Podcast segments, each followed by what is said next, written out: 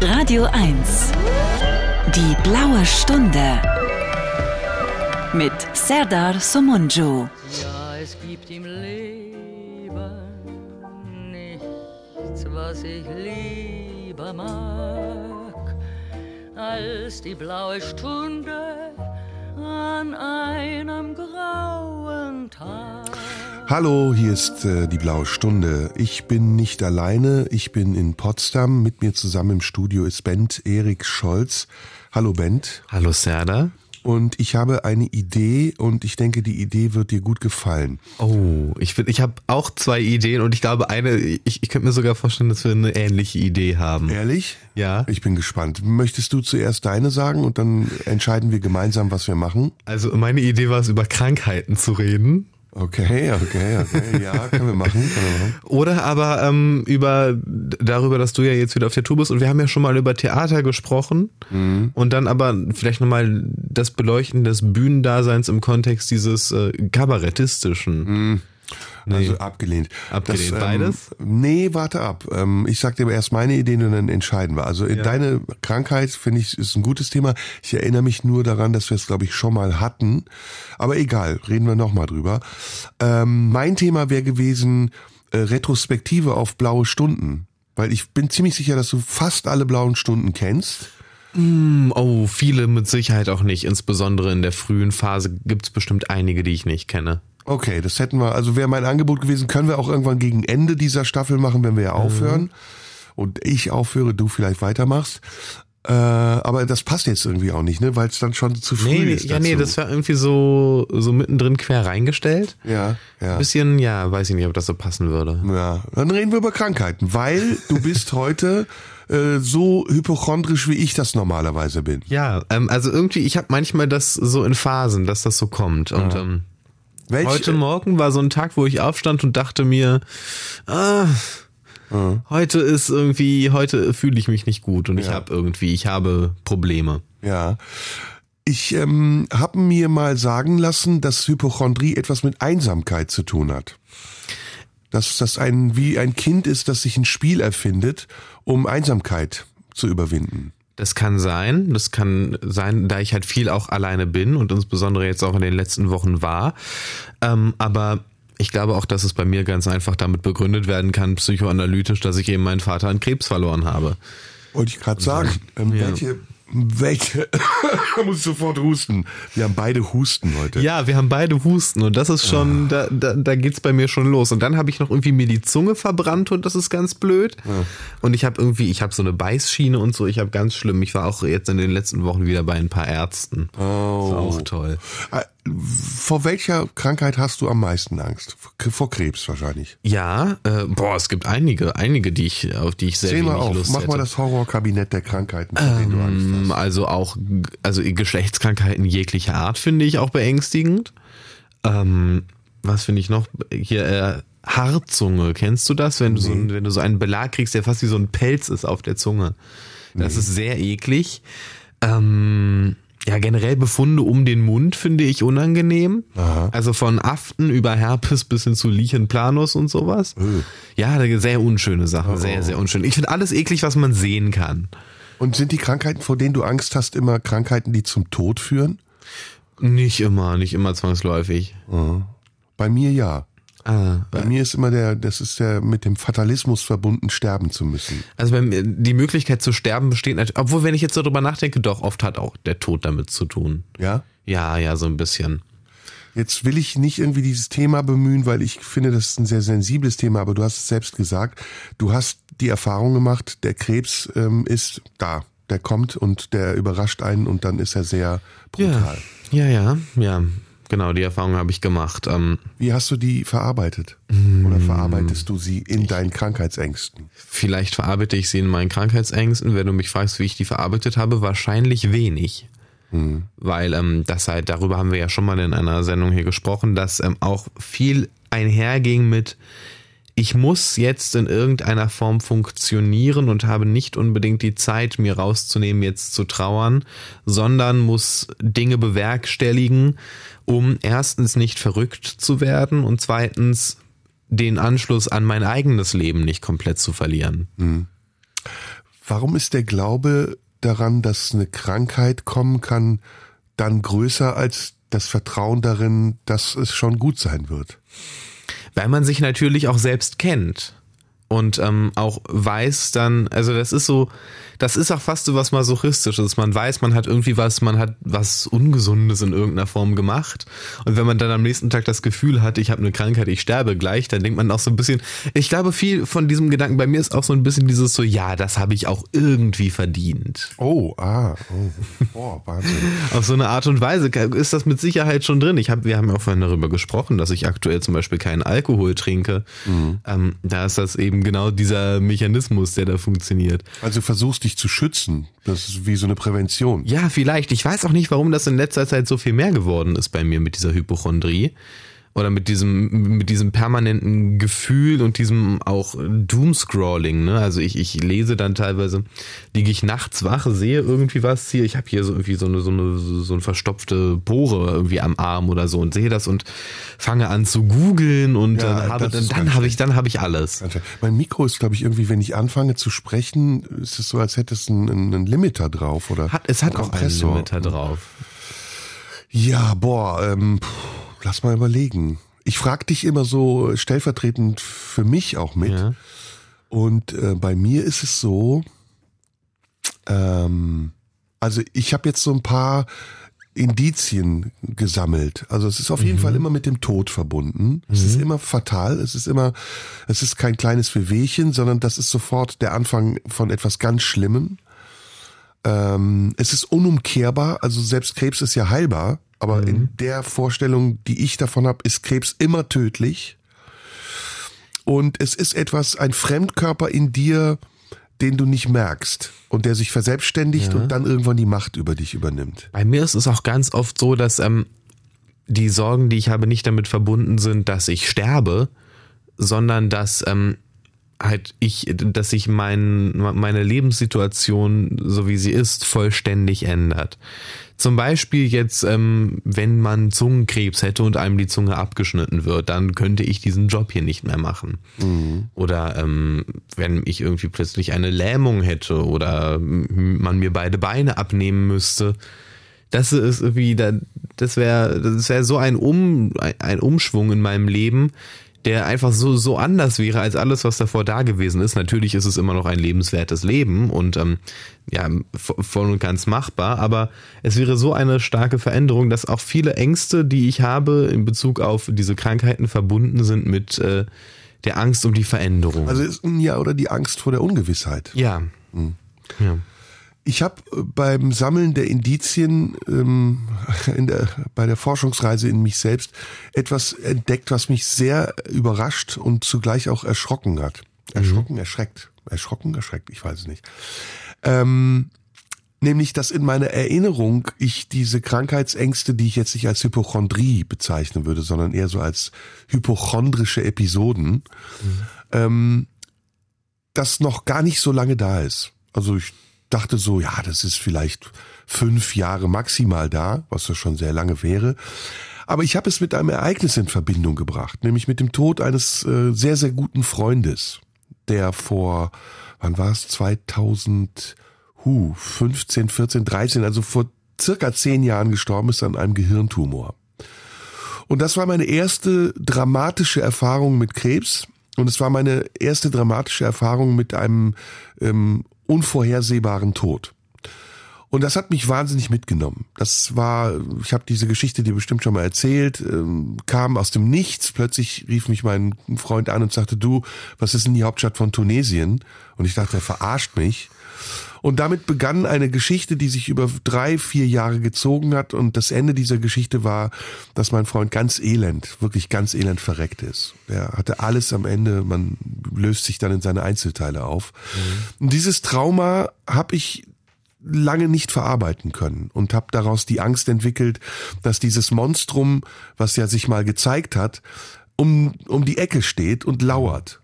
Aber, jetzt gleich, du musst sagen, wir spielen gleich Musik, aber dann habe ich etwas entdeckt und das hat mich, wie gesagt, erschrocken, erschreckt, nämlich das erste Kapitel meines Buches Karneval in Mio. und das habe ich 2004 geschrieben Und es beginnt mit, heute Nacht bin ich schweißgebadet aufgewacht, weil ich geträumt habe, ich hätte einen Gehirntumor. Und ich dachte, wow, das ist ja schon mehr als zehn Jahre her, das ist seit 20 Jahren da. Und dann war plötzlich das, was ich da erlebt habe mit meinem Kumpel, eigentlich nur ein Katapult für eine schon vorhandene Angst. Und jetzt bin ich bei der Recherche noch nicht ganz fertig, aber nach der Musik werde ich dir sagen, wo ich ungefähr stehe. Ja. Wollen Was wir Musik hören, die mit Krankheiten zu tun hat? Äh, was, ich, ich wollte eine andere Frage stellen. Was war denn der Lieblingssong von deinem besten Freund? Boah, gute Frage. Oh, da muss ich nachdenken, das weiß ich gar nicht. Ich weiß es nicht. Nee, da, da fällt mir nichts ein. Ah. Aber Musik, die mit Krankheit zu tun hat, gibt's die? Shake the Disease von Deepesh Mode. Das hören wir, das ist eine geile Idee. In der blauen Stunde sprechen Bent, Erik, Scholz und ich über Krankheiten. Was akzentuierst du denn jetzt gerade so jede, jeden einzelnen Bestandteil meines Namens? Bent, Erik. Ich finde es geil, dann hört man so die Bindestriche. Serdar Somunju. Ja, ein bisschen, bisschen verweilen auf den schönen Silben. Ähm, wir sprechen über Krankheiten und mit natürlich einer kleinen humoristischen Note über unsere Hypochondrie. Ähm, wie bewältigst du das dann? Ich wollte dir noch erzählen, wie das äh, die Geschichte weiterging mit meinem Freund und mit meinen Krankheitsängsten. Aber zuvor mal die Frage an dich: Wie bewältigst du das? Lässt du es einfach vorbeigehen? Ähm, entweder lasse ich es vorbeigehen oder ich gehe irgendwann wirklich zum Arzt. Aber das soll man ja nicht, ne? Nee, ich finde das, ich finde das total toll. Ich war, ich war äh, neuerdings, das ist gar nicht allzu lange her, beim Urologen. Oh, Und das war halt toll, weil das ein sehr schlecht gelaunter Urologe war, bei dem ich da war. warum war es dann toll? Ne, Weil, weil schlecht gelaunte Ärzte mir ein inhärentes Gefühl von Sicherheit verschaffen. Wenn der Arzt schlecht gelaunt ist, dann sagt er damit, du behinderst mich gerade daran, mich um wichtigere Dinge zu kümmern, als um dein kleines das, Wehwehchen. das verstehe ich, ja, ja. Er ordnet dich ein, er macht Ja. das zur Lappalie. Genau, und wenn es eine Lappalie ist, dann ist das für mich eine beruhigende Information, weil ich gehe da ja hin mit dem Gefühl, ich sterbe bald, vielleicht, ich weiß es nicht.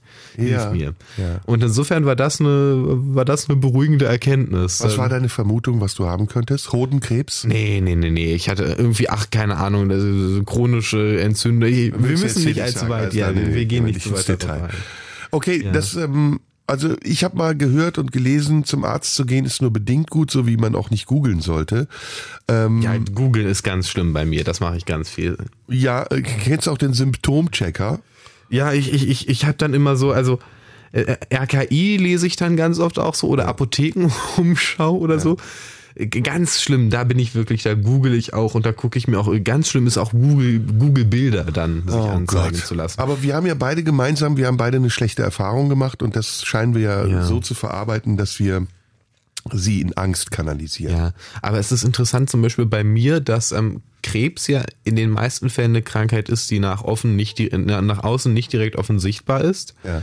Und aber viele meine Krankheitsängste sich irgendwie beziehen auf auf sichtbare Krankheiten, also Hautkrankheiten oder sowas, Ja. Schleimhautkrankheiten. Ja. Äh, ich überlege, ob wir darüber reden können, aber ja, können wir.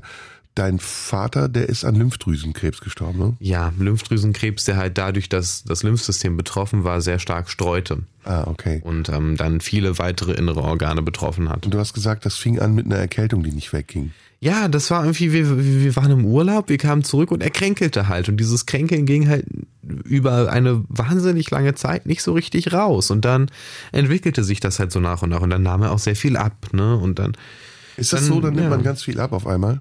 Na, Ja, nicht auf überall einmal. drin Also man, es ist nicht auf einmal interessanterweise so, sondern es ist so ein bisschen, äh, es ist halt kontinuierlich.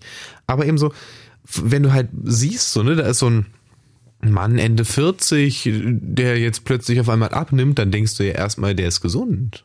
Und das ist ein Zeichen dafür, dass er irgendwie mehr Sport macht oder so, mehr auf sich achtet.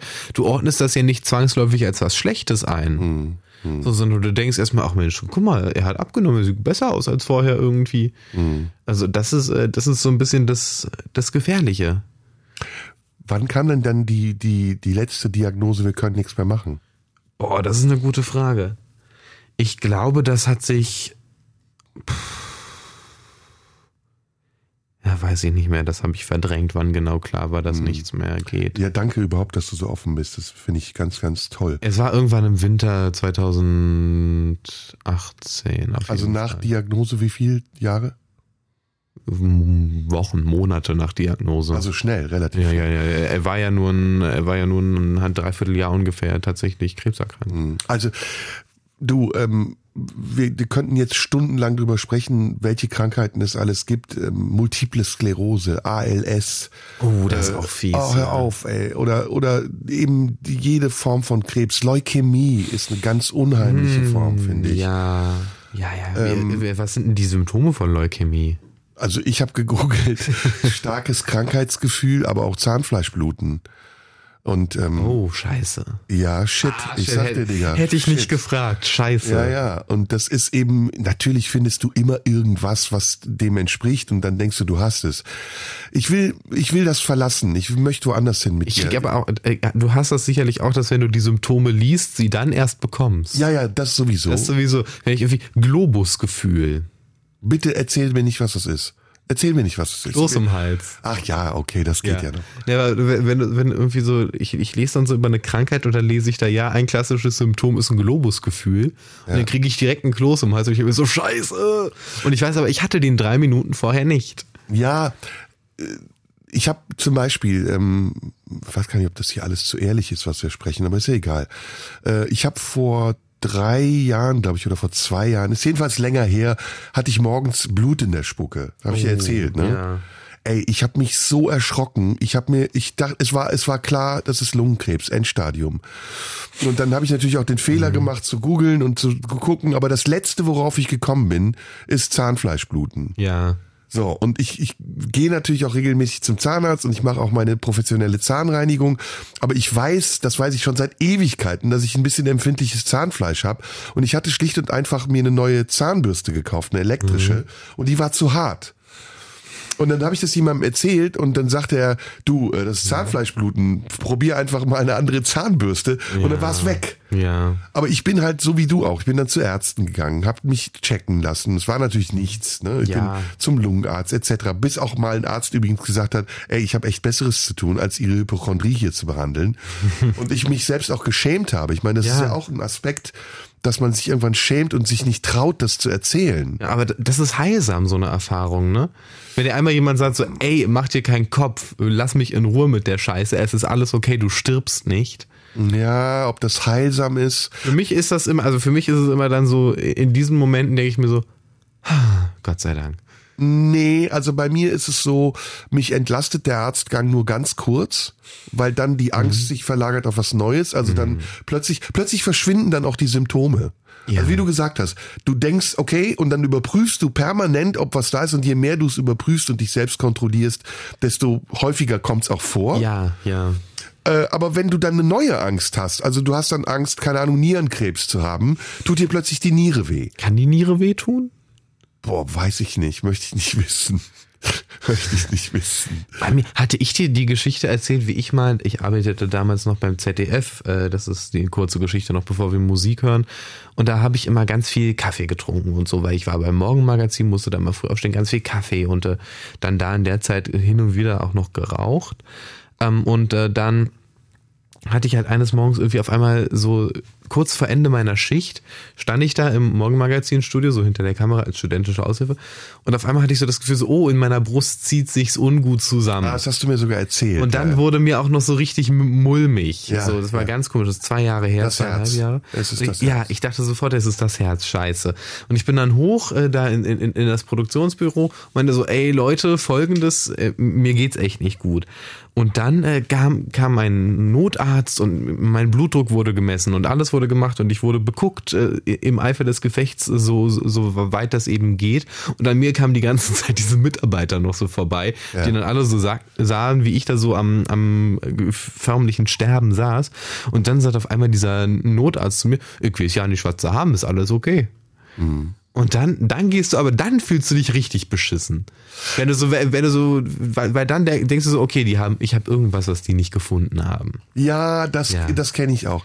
Weiß dann, gar nicht. aber das Ende der Geschichte ist ja, ich, ich, hab, ja- ich bin dann irgendwann nochmal, ich habe mir EKG gemacht. Ich habe so, eine, so einen Komplett-Check-up gemacht, den du nur einmal machen darfst, bevor du 30 bist. Den habe ich, den hab ich da dann gemacht. Und dann am Ende, Monate später, ist mir klar geworden, ich hatte einfach eine Panikattacke. Das kann sein, ja, das Ja. kann sein. Das, das, das ist durchaus möglich. Ähm, äh, ich weiß nicht, also wir entschuldigen uns mal. Also liebe Zuhörer, es tut mir wirklich leid, wenn wir euch belästigen mit unseren persönlichen kleinen Malessen. Ähm, aber es ist jetzt gerade so entstanden, das Gespräch, und nehmt es uns nicht übel, wenn wir das jetzt auch in den nächsten Minuten weitermachen. Aber ich habe eine Idee, wie wir da rauskommen. Lass uns Ja. erstmal Musik hören. Hysteria von Def Leppard würde ich gern hören. Oh, geil, das passt. In der blauen Stunde heute sind Band Erik Scholz, ich habe es jetzt schnell gesagt, und ich. Ähm, und wir sprechen über unsere Krankheitsängste. Ja. Jetzt wollte ich dir sagen, ich habe viel, beschäftige mich zu sehr und viel mit mir selbst und äh, kontrolliere und gucke. Das war lange Zeit wirklich jetzt kein großes Problem, aber etwas Auffälliges. Und ich habe mir von anderen sagen lassen, so ungewöhnlich ist das gar nicht. Dann habe ich dir erzählt, es gibt auch Theorien, woher das kommt die Einsamkeit unter anderem. Und mir hilft es manchmal, wenn ich in solchen Momenten in die Vogelperspektive gehe und versuche, mich von außen zu sehen. Und dann fallen mir ganz viele Dinge auf. Also dann fällt mir auf, ja, irgendwie die Situation, in der du gerade bist, die verunsichert dich. Es stehen dir Veränderungen bevor. Und du weißt nicht, was kommt. Ja. Oder ähm, ja, du hast in letzter Zeit ein bisschen viel gegessen oder du hast dich wenig bewegt oder du hast zu viel getrunken. Und dann habe ich einen Bezug zu diesen Gefühlen und den Ängsten und das macht es dann leichter, sie zu ertragen. Ja, das war bei mir äh, so zum Beispiel, als ich äh, in de der Zeit, als, nee, ich glaube, doch, ich glaube, es war nachdem mein Vater gestorben war. Nachdem mein Vater gestorben war, habe ich äh, irgendwann angefangen zu rauchen. Was ja wahnsinnig kontraintuitiv ist, wenn du einen Vater hast, der an Lymphdrüsenkrebs gestorben ist und äh, auch Lungenkarzinome dann hatte. Und ähm, dann ist dir das in dieser Vogelperspektive zwar teilweise bewusst, ne? Du, du kommst in, in dem Alter, in dem ich da war, war das ja noch so, da hat man jetzt nicht Angst gehabt, Lungenkrebs zu haben, aber du kamst von der Party zurück. Am nächsten Morgen wachtest du auf und du hattest das Gefühl so, boah, irgendwie fühle ich mich von innen ganz doll dreckig an und irgendwie tut mir auch die Brust ein bisschen weh. Und dann weißt du zwar, ey, das ist, weil du geraucht hast und zwar den ganzen Abend durchgängig. Ähm, aber diese Leistung dann zu erbringen, zu sagen, so, okay, gut, ich stelle diesen Bezug nicht nur her, sondern ich setze ihn auch um, indem ich das lasse, wird dann halt in diesem Moment schwierig, wenn ein Suchtgefühl dazukommt. Und dann ist es eben so, dass ich da auch teilweise inkonsequent war in der Vergangenheit. Aber ich versuche das gerade so ein bisschen umzustellen. Einerseits eben mit dem Alkohol, obwohl ich da ja nicht suchtgefährdet bin oder war. Denkst du? Denke ich, ja, gut. Sagen sie alle. Ähm, aber, aber das eben mit dem Alkohol ist da zum Beispiel so ein Thema und ähm, auch tatsächlich, was ich glaube, was sehr relevant ist, und da können wir bestimmt auch jetzt lange drüber reden, Zucker. Ja. Ja. Also das ist, ich habe in meiner Kindheit super viel Zucker in allen möglichen Formen konsumiert. Ja. By the way, ähm, man kann uns schreiben an die Marlene Dietrich Allee 20 in 14482 Potsdam. Ja. Gebt uns unsere, gebt uns eure Tipps, wie wir uns vor Hypochondrie schützen Ja. können. Oder schreibt uns, was ihr für interessante Krankheiten habt. Nee, nein, bitte nein. Bitte nein, nein. Morbus Crohn Nee, oder so. bitte nein. Also schreibt uns nicht von euren Krankheiten, sondern gebt uns Tipps, wie wir uns heilen können. Da hätte ich aber Schiss vor Morbus Crohn. Ich kenne Morbus Crohn nicht. Das ich ist, nicht da, kriegst, da kriegst du dann so einen künstlichen Darmausgang am Oh, Bauch. bitte, ja, doch, ich kenn's doch, danke. Ich hatte eben einen Gedanken. Wo warst du? Du warst bei Rauchen. Zucker. Zucker. Alkohol. Nee, nee, warte mal, ich muss mal kurz überlegen. Ähm, ah, jetzt habe ich's wieder. Ähm, es gibt ein ganz gutes Bild für diese Angst, die ja dahinter steckt. Das ist ja nichts anderes als eine sich verselbstständigende Angst, die einen aus dem natürlichen Gleichgewicht wirft. Denn wir alle leben ja mit dem Risiko, dass wir krank werden können. Das ist Teil des Lebens. Und wir leben in dem Wissen, dass wir eines Tages auch nicht mehr leben werden. Aber was führt dazu, dass diese Angst, die ja auch eine Funktion hat, nämlich uns zu schützen, sich verselbstständigt und zu einer Qual wird und dazu führt, dass wir uns selbst kontrollieren und das Vertrauen in unsere, in unsere Unversehrtheit verlieren. Und ich glaube, das ist A, Erfahrung, also schlechte Erfahrung, verunsichernde schlechte Erfahrung, die man projiziert und auf sich bezieht und bei der man denkt, man wäre das, was man dort gesehen hat an einem anderen oder es könnte einen anstecken. Und es ist zum anderen ein Blickwinkel auf die Angst. Und das ist ganz spannend. Wenn du in einem Flugzeug fliegst, hast du zwei Möglichkeiten.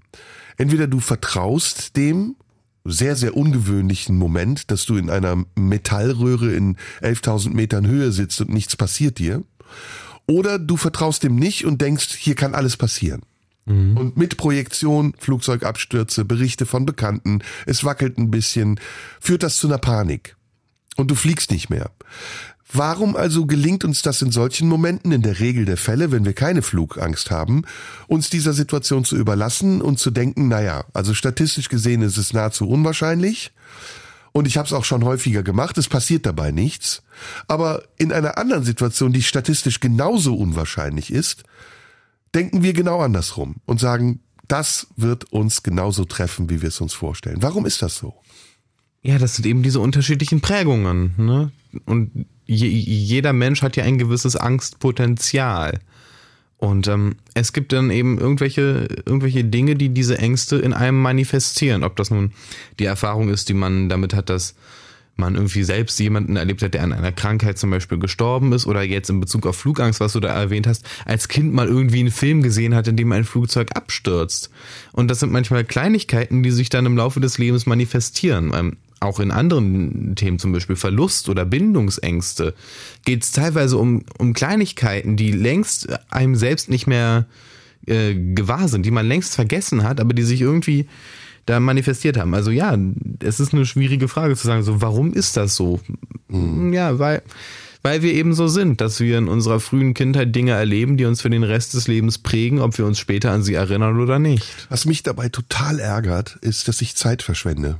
Das ärgert ja, mich ja, ja, ja, absolut. Dass ich denke, ey, die Zeit, in der du jetzt gerade gesund bist, verschwendest du dafür, dir vorzustellen, wie es wäre, wenn du krank wärst. Bei mir ist auch das Schlimme, ich fange dann an, es gibt immer so eine Uhrzeit, bei der ich anfange dafür empfänglich zu werden, mich mit diesen Gedanken intensiver zu beschäftigen. Wann ist die? Nach Mitternacht.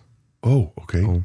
Und wenn ich irgendwie so dann um diese Zeit noch wach bin, dann gehen auf einmal, da kann ich wirklich die Uhr nachstellen, dann gehen diese Gedanken los. Und dann fange ich an, mich zu begucken.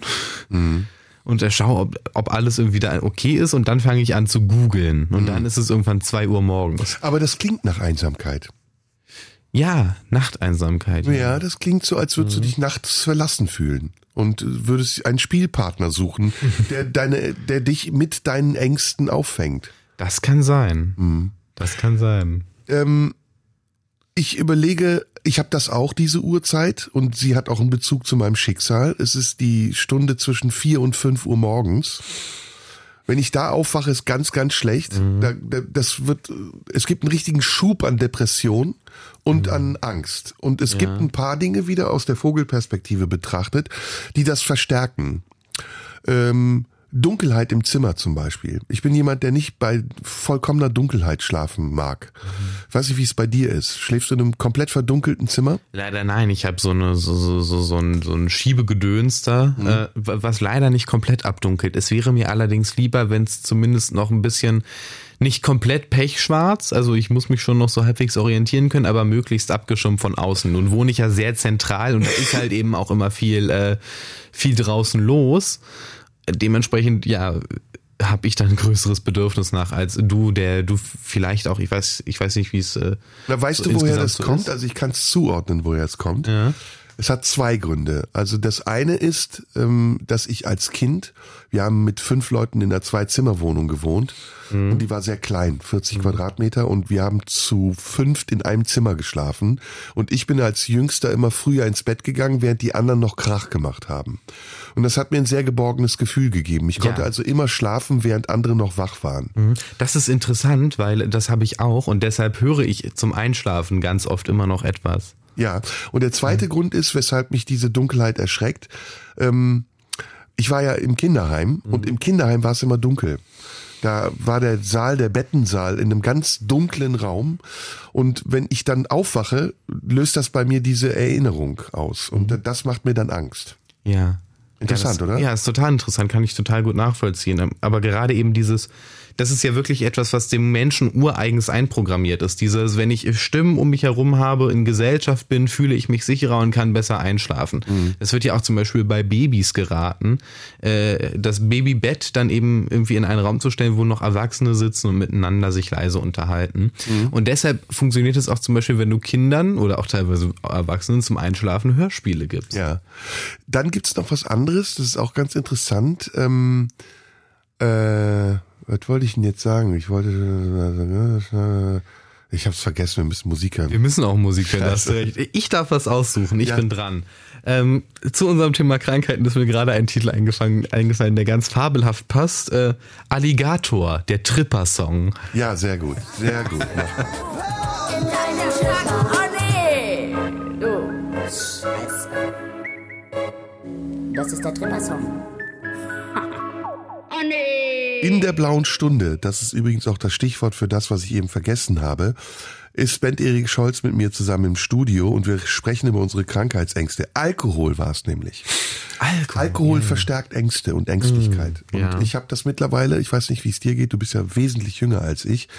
Ähm, ich vertrag nichts mehr. Also ich vertrag ja, ich kann was trinken, aber es hat ganz üble Nebenwirkungen. Also es löst bei mir Ängste, Depressionen, irgendwas Schlechtes aus.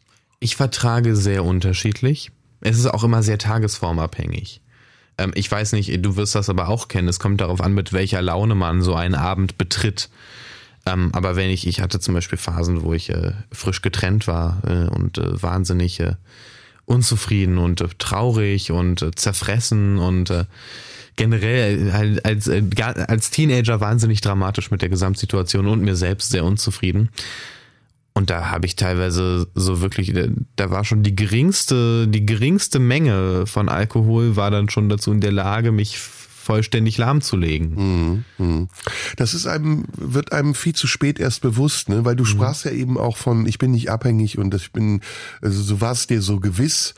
Ja. Das ist bei mir anders. Also ich bin da mittlerweile sehr skeptisch und ich sehe das auch bei vielen anderen Leuten, wie sehr wir da auf einem sehr schmalen Grad wandeln. Ja, es ist ein schmaler Grad. Es gibt ja Leute, die sagen, selbst ein Bier am Tag auf Dauer kann zu einem Alkoholproblem heranwachsen. Und ähm, ich bin da auch deshalb so, ich, ich bin mir da deshalb so sicher, weil ich ja jetzt ähm, seit ein paar Wochen nichts getrunken habe, ohne irgendwelche Beschwerden. Ich habe mal gelesen, wenn man das bewusst sagt oder sich bewusst macht, ist es schon ein Anfang eines Alkoholproblems. Das kann durchaus sein, aber äh, ich, ich mache mir da vielleicht auch einfach wegen meiner Hypochondrie mehr Gedanken drüber, ob ich nicht eins haben könnte. Ja, genau. Also dass ja. die Alkohol, der Alkoholismus auch eine Form von Krankheit ist. Ja, mhm. ja, das ist eine, eine schlimme Krankheit, auch was das ja alles mit sich, ne? Die Fettleber und dann irgendwann die Leberzirrhose, ist auch Dinge, die man nicht haben. Oh, bitte will. hör auf, ey. Fettleber ja. ist das Stichwort. Ich habe ja äh, ich also natürlich, ich habe ein bisschen Übergewicht und so und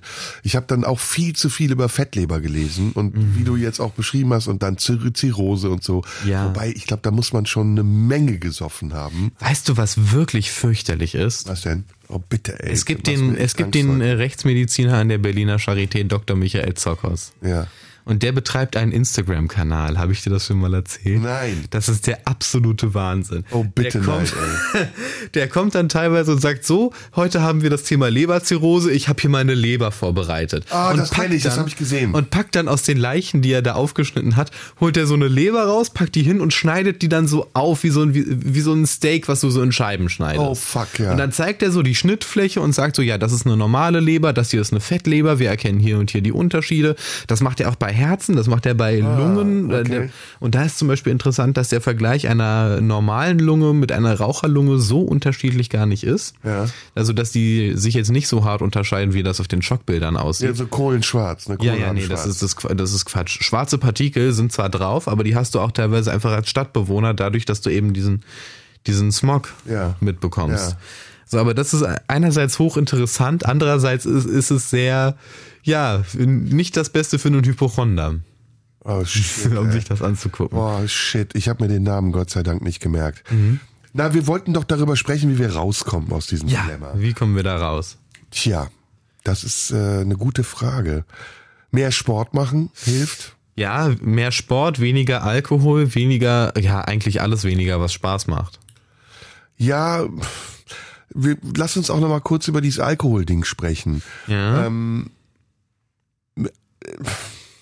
schwierig. Also äh, wir wissen alle, Alkohol ist scheiße. Das Ja. ist Gift. Du vergiftest dich mit Alkohol. Wir wissen aber auch alle, Genuss ist Teil unserer Kultur. Ja. Und wir können nicht genussfrei leben. Und wir können auch Ja. nicht gefahrenfrei leben. Alles ist irgendwie Ja. tödlich. Und es geht ja auch gerade in, zum Beispiel beim Alkohol oder auch beim Tabakkonsum, ist es ja gerade der springende Punkt, weil beim Tabakkonsum hast du ja nicht mal ein Rauschgefühl. Ähm, da ist es gerade so, man, ich glaube, der Reiz daran ist, dass man sich, dass man sich gönnt, eventuell eine Gefahr für die eigene Gesundheit einzugehen. Dass man sagt, ich fühle mich so wohl und sicher in mir selbst, dass ich mir das gönne, dass ich mir das erlaube, dass ich das mache, ohne Angst zu haben. Also schon eine Koketterie eben mit der Gefahr, die damit einhergeht, aber eben gepaart mit dem, mit diesem, ich bin selbstsicher genug, das durchzuziehen. Ja, und wo fängt es an und wann hört es auf, ist das Wichtige. Ja. Ich habe äh, dummerweise ein Buch von Alan Carr gelesen. Ich glaube, nie wieder Alkohol heißt das. Mhm. Äh, so ein typisches, typisches äh, Ich weiß es besser Buch. ne? Und hat's funktioniert? Naja, nein, äh, aber es war interessant. Also erstmal standen ein paar Dinge drin, die ich gut fand. Nämlich, dass Alkohol ein Gift ist, das wissen wir beide, aber eben, dass dieses Gift auch ein zerstörerisches Gift ist, was auf Raten wirkt und dass eigentlich mit dem ersten Schluck, den man trinkt, eine eine Prozedur beginnt, deren Ende dann im Zweifelsfall nicht immer äh, nicht immer zwangsläufig die Sucht bedeuten muss, aber die sehr oft schädlich ausgehen Ja. kann. Ne? Ja. Und warum man das trotzdem macht. Und da gibt's dann Erklärungen, und da fand ich das Buch dann auch zu simpel. Äh, Die Erklärungen sind plausibel und sie spielen eine Rolle, deswegen habe ich das Wort Kultur mit reingebracht, in unserer Zivilisation. Es gibt eigentlich keine rauschfreie und drogenfreie Zivilisation. Ja. Weil wir, du hast eben Zucker angesprochen oder Kaffee, immer irgendetwas zu uns nehmen, was eine Wirkung auf uns hat. Ja. Und das können auch Lebensmittel sein, das kann auch eine Luft sein, das kann auch eine Hyperventilation, Medikamente, Liebe, Verliebtheit ist auch wie ein Rausch, ein sehr so, ja, manchmal ein sehr ungesunder Rausch Ja. auch, wenn es zu Liebeskummer wird. Also wo fängt es an und wann hört es auf? Das ist die wichtige Frage, die ich mir stelle. Und solange man selbst entscheiden kann, es nicht zu tun, finde ich, ist es noch in einem sehr gesunden Rahmen. Ja. Und irgendwann aber, wenn man nicht mehr merkt, ob man es selbst entscheidet oder die Situation einen dazu zwingt oder die Ausrede, die man baut, um so zu tun, als würde man es noch selbst entscheiden, ist man schon mit einem Fuß in der Abhängigkeit. Ja. Oder? Ja, absolut. Ja, ich bin gerade noch in Gedanken dabei, weil äh, ich habe mich gerade so gefragt, warst du schon mal für irgendwas selbst im Krankenhaus? Nein, einmal nur mit sechs Jahren, als mir die Mandeln rausoperiert wurden. Ah, okay. Letzte Mal. Krass. Erste und letzte Mal. Komme ich sowieso zu. Ähm, Ich bin, ich könnte eigentlich einen, jetzt hust ich Ja, aber, wieder. nee, aber ich, ich, das war gerade so dieses, so dieses, dieses, sich kontinuierlich steigernde. Da muss ich gleich wieder irgendwie an die Krebserkrankung von meinem Vater denken. Und auch da, wie sich das dann kontinuierlich steigerte. Wie dann zuerst Schwestern zu uns nach Hause kamen und irgendwie den Beutel mit der, mit der künstlichen Ernährung wechselten. Oder mit der, mit der, mit der Ernährung, die halt so per Schlauch, die Schlauch essen. Und wie kommst du jetzt vom Krankenhaus Und dann, darauf? nee, und dann, nee, und dann, äh, es geht weiter um diese kontinuierliche Entwicklung. Also es fängt halt an mit diesem, mit diesem einen Gefühl und entwickelt sich dann über die Schwestern kommt zu dir nach Hause bis hin zu du bist im Krankenhaus. Und dann Krankenhaus ist für mich so die Endstufe. So und wirklich so. Hospiz ist die Endstufe. Wie bitte? Hospiz ist die Endstufe. Wenn du es dahin Im Krankenhaus schaffst. glaubt man ja noch daran, dich heilen zu können. Du, ähm, also ich habe mehr Leute erlebt, die's, die meisten Erfahrungen mit dem Tod, die ich gemacht habe, waren Leute, die im Krankenhaus gestorben sind und es nicht mehr ins Hospiz geschafft haben. Insofern ist für mich Krankenhaus dieser, dieser Point of No Return irgendwie im Kopf und ist halt solcher gebrandmarkt. Deshalb, deshalb kam ich da gerade auf Krankenhaus, weil ich muss ja ins Krankenhaus Ende des Jahres. Ach so, jetzt, jetzt Ja. weiß ich, warum du darauf kommst. Alles klar, sag's doch gleich. Ja, aber es hängt ja damit zusammen. Ja. Das ist alles. Ja, ja. Na, ich weiß, was du meinst. Ich kann es so ungefähr für mich übersetzen. Mein Kumpel, der an diesem Gehirntumor gestorben ist, der ist auch irgendwann ins Krankenhaus. Und zwar ziemlich schnell, weil es hieß, Mhm. Ja. wir müssen das rausholen. War ein Gliobastom 4, das Schlimmste, was Ja. du kriegen kannst. Und der war so gut drauf, ist für mich ein lebenslanges Vorbild, Mhm. dass er gesagt hat, pff, geh ins Krankenhaus, lass mir was rausschneiden, dann ist okay. Also er hat sich wirklich Mhm. vom Gehirn wurden Stücke rausgeschnitten. Und die ersten beiden Male ging's auch. Also er hat gesagt, habe ich nichts von gemerkt, ist weg, ist alles gut. Der hat so sehr an seine Heilung geglaubt, dass er mit diesem Gliobastom 4 ungewöhnlicherweise zwei oder zweieinhalb Jahre noch gelebt hat. Und zwar normal, fast normal Ja. gelebt hat. Und das ist für mich so un unbegreiflich. Also wie das Wort Krankenhaus löst bei mir auch schon so aus, wie du das eben gesagt hast. Mhm. Ja. So, oh shit, das ist jetzt eine Stufe, die wolltest du nicht erreichen. Ja. Aber äh, ich glaube nicht, dass Krankenhaus immer bedeutet, dass es das Ende ist. Ja. Da, da kommen wir aber gleich drauf, weil das wollte ich dir eben auch Da sagen. kommen wir in der zweiten Stunde drauf, denn Genau. äh, das ist Krankenhaus ist zwar nicht das Ende, aber wir sind langsam am Ende der ersten Stunde. Und wir hören jetzt von Herbert Grönemeyer Alkohol. Ja. Radio 1. Die blaue Stunde. Mit Serdar Somunju. Ja, es gibt im Leben nichts, was ich lieber mag, als die blaue Stunde an einem grauen Tag. Ja, zusammengefasst haben wir jetzt wirklich viele, viele sehr äh, negative Dinge besprochen und deswegen, ich bin immer noch äh, bemüht, ins Positive zu wechseln. Ich habe eine gute Freundin, die sagt, ich glaube, mir passiert nichts. Ich weiß das.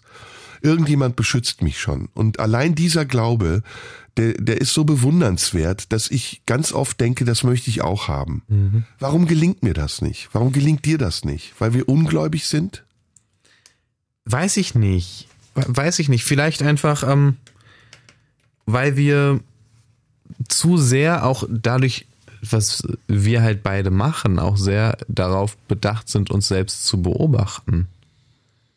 Vielleicht ist es das. Weil bei mir war es so, ich hatte lange Zeit in meinem Leben äh, auch ein Bedürfnis, äh, Kontrolle über mich selbst zu haben. Im Sinne von, ähm, ich möchte auf keinen Fall in irgendeiner Situation Überforderung ausstrahlen, sondern ich möchte immer wirken wie eine, wie eine Wand der Souveränität. Wow.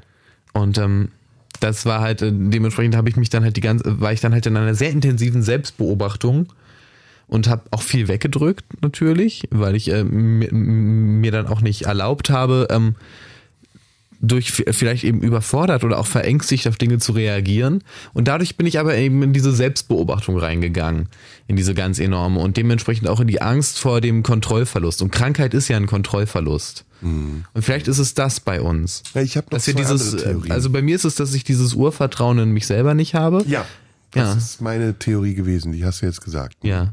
Und die andere Theorie, die du hattest? Zwei, also das Urvertrauen in dich selber, das, da haben wir was gemeinsam. Bei mir ist es ganz klar die, die Erfahrung als sehr, sehr junger Mensch äh, weggenommen und weggegeben zu werden. Und äh, diese, diese Mutterfigur, diese Stabilität, die eine Mutterfigur ausstrahlt, nicht zu kennen und zu erleben, sondern umgeben zu sein von Nonnen, die einen behandeln, wie etwas, was da äh, sein darf, aber vielleicht nicht sein soll. Ähm, das ist ganz klar eine Ursache. Und dieses Urvertrauen, was eine Mutter dem Kind vermittelt, es wird schon wieder gut werden. Ach, das ist nichts Schlimmes, das ist nur eine Schramme. Ja, ich streichel dir über den Kopf. Das ist ja was ganz, ganz, ganz Elementares. Was wir beide offensichtlich nicht zu haben scheinen. Ich weiß nicht, also ich, diesen speziellen Teil, dass mir diese mütterliche Liebe gefehlt hat, äh, würde ich jetzt nicht sagen. Ich glaube bei mir, ah, es ist schwierig, es ist schwierig, keine Ahnung. Ich, ich kann, ich kann da jetzt nicht zu sehr in die Psychoanalyse meiner selbst gehen. Das wird dann auf Dauer, glaube ich, irgendwie zu unglücklich, dadurch, dass ich da wahrscheinlich auch vieles einfach noch nicht aufgearbeitet habe. So machen wir uns nichts vor. Ähm, aber ja, das, ich ich hatte aber, wenn ich so, so mich, äh, mich versuche zu erinnern an, an mein Leben, dann war da, dann ging das oft einher mit dem Gefühl, vielleicht keine Zugehörigkeit zu haben, äh, dem Sozialgefüge nicht anzuhören und vielleicht im Einsamkeit. Grunde, ja, Einsamkeit, aber nicht unbedingt Einsamkeit, sondern vielleicht vor allem nicht geliebt zu sein. Ja, das zweite, was ich sagen wollte, war, ähm, mich hat dieser Sprung von Felix Baumgartner sehr beeindruckt. Der Typ, der mit diesem Ballon in 40.000 Meter Höhe bis an die Stratosphäre hochgestiegen ist und sich dann da rausgeworfen hat. Und es war ein Gruseln, also es war wirklich, Ja. wie, warum, weshalb? Und es war auch eine Bewunderung, wie ein Mensch so wenig Angst haben kann. Ja, absolut, das sehe ich genauso. Also für mich ist das auch dieses, wieder beim Thema Kontrollverlust, ne? Du legst dein Schicksal komplett in die Hände Ja. von völlig willkürlichen Dingen wie dem Wind, äh, dem der der Physik. Also Ja. die Physik ist jetzt nicht, äh, dass man ihr nicht vertrauen kann, Ja. aber so in Dinge, die du auf die du keinen Einfluss mehr hast und du tust das mit einer Selbstsicherheit. Ich komme schon unten heil an. Ja. Das- Also klar, runter kommen sie alle, das ist ja auch der Leitspruch bei Achterbahn. Ja. Aber ähm, dieses Vertrauen zu haben, sowohl in sich selbst als auch in die Welt. Ich habe das Weltvertrauen ist neben dem Urvertrauen in sich selbst nochmal eine andere Ebene. Ja. Ähm, das ist, das habe ich auch wahnsinnig bewundert. Ja, und, und dann äh, passierte ja das Schlimmste, was passieren konnte. Er hat ja gesagt, wenn ich im Sturz in so eine Drallbewegung komme und mich um mich selbst drehe, dann verliere ich nach einer gewissen Zeit das Bewusstsein und dann kann ich den Fallschirm nicht mehr lösen. Und das ist dann passiert. Ja. Und du hast das gesehen. Ich weiß nicht, ob du diesen Sprung live verfolgt hast. Live glaube ich nicht, aber ja. Und dann ist es ja wieder, hat er sich ja wieder eingependelt und hat den Fallschirm ziehen können. Und ich habe dann zwei Erkenntnisse daraus gezogen. Also die eine Erkenntnis war, man kann Angst überwinden und man kann Ja. sie sehr positiv umsetzen. Und Ja. sie kann, sie feit einen nicht vor anderen Dingen. Also Felix Baumgartner ist wahrscheinlich genauso gefährdet, Krebs zu bekommen, wie viele andere Menschen auch, die nicht diesen Sprung machen. Aber ich glaube, er geht damit anders um. Und die zweite Erkenntnis war für mich, ähm, dass es, dass diese Angst, äh, mit der man in so einem Moment vielleicht auch spielerisch oder sträflich, verschwenderisch umgeht, ähm, ja eigentlich etwas ist, was man auch anders begreifen kann ja. Und dass es da eine, eine andere Lösung geben muss, als sich so sehr dem Schicksal oder der Gefahr auszuliefern, dass man den Tod ja regelrecht herausfordert. Ja, ich verstehe total, was du meinst, aber ich würde gerne noch, und ich glaube, das spielt damit rein, eine dritte, äh, ein, ein drittes Fazit damit reinwerfen. Ähm, Angst ist im Moment, in dem das eintritt, wovon man sich gefürchtet hat, scheißegal. Das bedeutet, wenn du in der Situation bist, du bist Felix Baumgartner und jetzt bist du halt da und drehst dich im Kreis und musst dich irgendwie wieder fangen, damit du überlebst, dann ist dir die Angst davor scheißegal. Als mein Vater gestorben ist, war diese Angst davor bei mir nicht da. Die war scheißegal, weil dann war es eingetreten. Man hat ja Angst davor, nicht Ja, danach. ja, ja, ja, du sagst was ganz Tolles gerade. Ähm, einer meiner Dozenten, äh, der ähm, jahrelang mich unterrichtet hat, ähm, ist in die Psychiatrie gekommen. Und, und ähm, der hat mich sehr beeinflusst. Ich mochte ihn sehr, er mochte mich und wir haben viel gesprochen. Und er hat mir so berichtet von diesen Momenten in der Psychiatrie, wenn man die komplette Kontrolle über sich verliert und Pfleger einen festhalten müssen. Also man wird, man dreht durch. Und diese Erzählungen haben mir immer totale Angst gemacht. Ich habe lange auch totale Angst davor gehabt, verrückt zu werden. Und in meiner Vorstellung war es aber anders als in, in seinem Erleben. Und irgendwann hat er zu mir gesagt, weil ich ihm das erzählt habe, die Angst schützt dich nicht davor. Du kannst die Angst nicht davor stellen Ja. und die sagt, das passiert dir nicht, sondern es passiert dir oder es passiert dir nicht.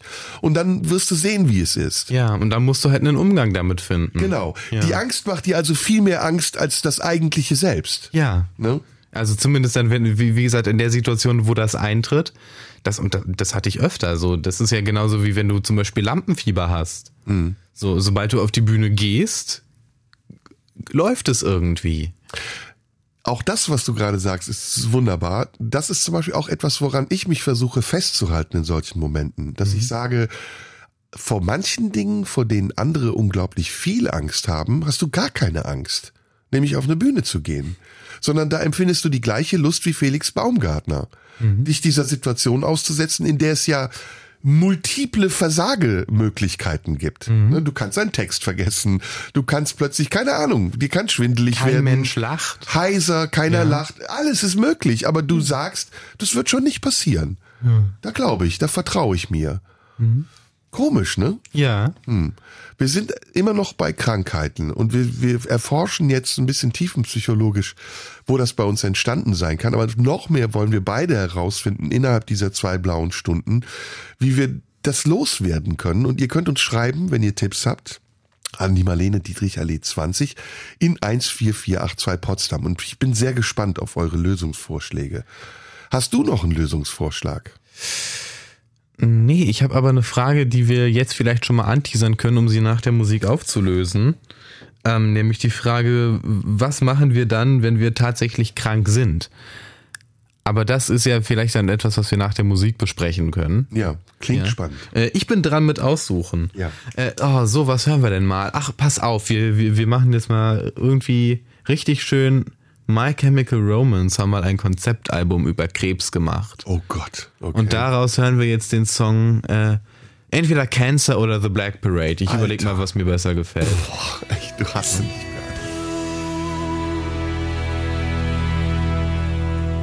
In der blauen Stunde heute sprechen Band Erik Scholz und ich über Krankheiten, über Ängste eigentlich und Ängste vor Krankheiten. Ähm, ich wollte eben etwas sagen und hab's schon wieder vergessen. Vergesslichkeit, Demenz ist auch so eine Sache. Oh ja, ja, ja, ja, ja, ja. ja. Ich komme ganz bestimmt wieder drauf. Äh, Wir waren beim Glauben und bei den Methoden, die man entwickeln kann, um Ängste zu überwinden und die Frage, ob Ängste nicht überhaupt äh, ihre Berechtigung haben und ihren Platz haben dürfen und ob sie für das gedacht sind, für was man sie einsetzt. Also ob sie so als Schutzschild vor einem stehen sollen, damit man eben sich nicht kontrolliert oder ob die Kontrolle, die man hat, vielleicht auch was Sinnvolles ist. Ja, die Angst ist ja so gesehen äh, geboren als Warnmechanismus des Körpers an sich selbst, um äh, den Besitzer dieses Körpers an zu viel Waghalsigkeit zu hindern und zu vermeiden, dass er vom Säbelzahntiger gefressen wird. Und mittlerweile gibt es relativ wenige Säbelzahntiger, aber die Angst ist noch da. Und ähm, ja, sie erfüllt auf jeden Fall einen biologischen Zweck. Und außerdem, was man ja auch nicht unterschätzen darf, ähm, gibt sie uns in manchen Momenten ja auch den richtigen Impuls. Ganz oft gibt uns zum Beispiel die Angst auch einen Fluchtimpuls. Und ähm, versorgt uns dann entsprechend mit Adrenalin und versetzt uns in einen Schock, der dafür sorgt, dass all unser Blut aus dem Kopf in die Beine fließt. Und ähm, das ist auch eine, eine enorme Macht. Also Angst ist ja nicht immer nur das, das, das, äh, das apathisch äh, danebenstehende und sich nicht weiterhelfen wissen, weiter zu helfen wissen, Entschuldigung, ähm, sondern manchmal eben auch wirklich dann proaktiv zu werden. Zum Beispiel, indem man entweder wegrennt oder irgendwie auch aggressiv wird. Kennst du den Psychiater? Ich glaube, er ist Psychiater Bodewein heißt er. Ich weiß jetzt nicht, Manfred Bodewein oder Nee, leider nicht. äh, ich hoffe, ich habe den Namen richtig gesagt. Es ist ein Psychiater, der sich mit Angstkrankheiten auseinandersetzt, mit Angststörungen, Oh, ja, Panikattacken. Und ähm, es ist ein sehr, sehr interessantes Buch, was ich sehr gerne gelesen habe, weil es einen Einblick gibt in diese Verkettung von, äh, von ja, Verkettungen von Reaktionen, so würde ich es jetzt nennen. Hast du mal, hast du auf dem Schirm, wie das Buch heißt? Ich glaube, es heißt Angst überwinden oder äh, können wir jetzt gleich auf Amazon nachgucken und sagen es gleich noch. Ähm, findet man ganz schnell auf Amazon oder sonst wo in irgendeinem anderen Internetkaufhaus oder in der Buchhandlung. Ja. Äh, Angst, Bodewein heißt er, glaube ich. Sehr schönes Buch, weil äh, darin beschrieben wird, wie du jetzt gerade ja auch dargestellt hast, dass Angst ja unterschiedliche Funktionen hat. Ne? Es hat die Funktion, den Schutzmechanismus, es hat den, äh, die Funktion auch einer gesunden Selbstüberwachung und äh, ähm, einer selbst eines Selbstbewusstseins auch, ne? Also dass man sich spürt, da, dadurch, dass man Angst hat. Aber es gibt eben auch eine Angst, die eine Verwechslung ist. Also eine Panikattacke zum Beispiel, das hast du ja eben sehr gut beschrieben, verwechselt ja eine reale Herzattacke mit einem Zustand, der eine Einbildung einer Herzattacke ist. Und äh, du verwechselst auch die Symptome. Du denkst nicht, es piekst in meiner Brust, weil ich habe keine Ahnung irgendwie mich verspannt, weil ich in einem, in einem schlechten Bett geschlafen habe, sondern nein, es piekst in meiner Brust, weil meine Interpretation, dass es ein Herzinfarkt sein könnte, richtig ja. ist. Ja. Und das ist ganz interessant, wie sehr auch dann der Organismus diese Verwechslung auf die Spitze treiben kann. Also bei einer Panikattacke zum Beispiel hast du ja das Gefühl, dass du stirbst. Das ist ja nichts anderes als eine Konfrontation mit dem Tod, Todesangst. Weißt du, was ich neulich hatte? Das ist genau, genau ein Beispiel für das, was du gerade genannt hast. Guck mal deine Handfläche an. Die ist so ein bisschen fleckig, ne? Ja. Das ist völlig normal. Und neulich saß ich da und habe mich gefragt, ist das Ausschlag? Okay, ja, ja. Das war gen- genau dieses so, du fängst dann an, Signale, die dein Körper dir gibt, aus völlig normalen Gründen, Dinge, die dir täglich passieren, hunderte Male, äh, siehst du auf einmal als potenzielles Risiko und, oder als Indiz für eine Gefahr. Ja, ja, das ist klar. Da, da wollen wir ja noch hin. Ich weiß nicht, ob wir es schaffen, warum das so ist und warum diese Fehlinterpretation dazu fügt, dass dein Körper eine Reaktion bringt, die er gar nicht bringen müsste. Ähm, ich glaube nach wie vor, es liegt in der Psyche. Also es liegt, es ist ein psychosomatischer Prozess, der, durch, der dort stattfindet. Und ich glaube, der, der, der beste Weg dagegen anzugehen, ist eine Erforschung äh, seiner selbst. Also wo in mir ist die Veranlagung dazu, das zu tun? Und wir waren ja da schon sehr weit. Ich glaube, dass es sehr viel mit der Sicherheit zu tun hat, die man als Kind durch seine Eltern erfährt, mhm. durch sein Umfeld. Es hat sehr viel mit Erfahrung zu tun. Eben auch negative Erfahrungen können das verändern und beeinflussen, wie der Tod meines Freundes oder deines Vaters. Und es hat natürlich auch etwas mit Veranlagung zu tun. Was hast du für einen Charakter? Bist du, oder wie bist du menschlich gebaut? Bist du jemand, der ängstlich ist, der dazu neigt, äh, sich eher äh, schlechte Gedanken zu machen und in allem, was passiert, das Üble zu sehen? Oder bist du, bist du so veranlagt, dass du erstmal sehr optimistisch bist und in mhm. allem das Gute siehst? Und ich glaube, da haben wir beide, und das jetzt muss ich nochmal umkehren, bevor du mich unterbrichst, ähm, etwas, was wir negativ betrachten, obwohl es sehr, sehr positiv ist, nämlich Sensibilität. Ja. Ne? Ja, das kann gut sein. Ich hatte gerade einen Gedanken, den ich, den ich gerne hier mal in die Runde werfen würde. Ähm, ich weiß nicht, wie das bei dir war, aber so bei mir war es so, wenn ich Kind war und da wir ja Angst gerade an das Thema Einsamkeit auch äh, ge gekoppelt haben, eben insbesondere die Hypochondrie. Äh, wenn ich als Kind krank war zum Beispiel, dann wurde sich halt immer um mich gekümmert. Ne? Mhm. Ich, ich, mir wurde dann mir wurde Tee ans Bett gebracht und so und ich, es wurde auch. Es war ein tolles Gefühl. Ja, es war ein tolles Gefühl. Man mhm. war umsorgt und ich überlege gerade, ob daher diese Kopplung mit Einsamkeit kommt, ob das nicht einfach nur dieses so, so eine Art und Weise des Körpers ist, sich selbst zu sagen, so, du willst bemuttert werden. Und deshalb fühlst du dich jetzt kränklich, weil du ja. bemuttert wurdest, als du kränklich warst. Ja, ja, ja. Also ich glaube ja, weil das dieses wohlige Gefühl, dass die Mutter die Hand auf die Stirn legt und sagt, du hast kein Fieber, mhm. dieses entlastende, beruhigende Gefühl, dass es eine Instanz gibt, die über deiner Angst steht. Das ist ja etwas, was eine ganz starke Sehnsucht auslösen kann und berechtigterweise auch auslöst. Aber es gibt ein Gegenbeispiel. Ähm, eine Katze erinnert sich nicht. Ne? Eine Katze hat keine Erinnerung an ihre Mutter. Und trotzdem ist eine Katze, wenn sie krank wird, ich weiß nicht, wie das mit deiner Katze ist, fast schon gelassen. Also sie übergibt sich dem Schicksal. Mhm. Meine Katze war so, wenn sie krank war, hat sie sich in die Ecke gelegt und dann wusstest du, die wird jetzt drei Tage lang da liegen, weil sie das aushält, weil sie weiß, mit mir ist was nicht in Ordnung und ich kann dagegen nichts tun. So denkt sie ja nicht. Aber es ist etwas, was ihr Instinkt ihr sagt. Ja. Und irgendwann wird sie wieder gesund oder nicht. Aber sie denkt nicht darüber nach, dass es vielleicht nicht so sein wird. So wie wir, ja. wenn wir über Krebs nachdenken. Ja. Ähm, also bei meiner Katze ist ja das äh, Interessante, dass sie eben auch ein Lymphom hat. Und sie lebt auch, Gott, Gottlob noch. Ähm, und äh, da ist es aber so, bei diesem Lymphom, das, das Ding daran ist ja, dass es wieder eben sowas ist, Krebs spürst du nicht direkt. Mhm. So, und ähm, dementsprechend war bei ihr so, hat sie sich wahrscheinlich gar nicht im klassischen Sinne malade gefühlt. So, sondern sie war nach wie vor so, sie war sehr menschenbezogen. Sie hatte nicht dieses Rückzugsding, was andere Katzen dann in solchen Situationen haben. Auch Katzen, die zum Beispiel zum Sterben sich zurückziehen. Mhm. Das war bei ihr nie der Fall. Sie hat halt nur irgendwann nichts mehr gefressen, was aber daran lag, dass sie irgendwie gemerkt hat, okay, immer wenn ich, immer wenn ich was fresse, muss ich mich erbrechen. Mhm. Was mit diesem Lymphom zusammenhing, das praktisch um den, um äh, die Innereien lag oder liegt. Mhm. So, und ähm, da war es so, dass diese, dass sie das da auch das ein Aushalten war. Und das halt so, ja, das ist jetzt halt so, aber ich bin trotzdem noch hier und ich bin trotzdem, ich habe ein Bedürfnis nach Nähe, ich habe ein Bedürfnis nach Menschen und ich mache auch Blödsinn mhm. und ähm, bin trotzdem noch voll da. Mhm. Also vielleicht auch eine Form des Aushaltens, aber ein unbewussteres Aushalten. Ja, und es könnte uns ja jetzt beruhigen, was du gesagt hast. Ne? Wenn man Krebs nicht merkt, dann sind ja alle Symptome, die wir merken, nicht zwangsläufig Krebssymptome.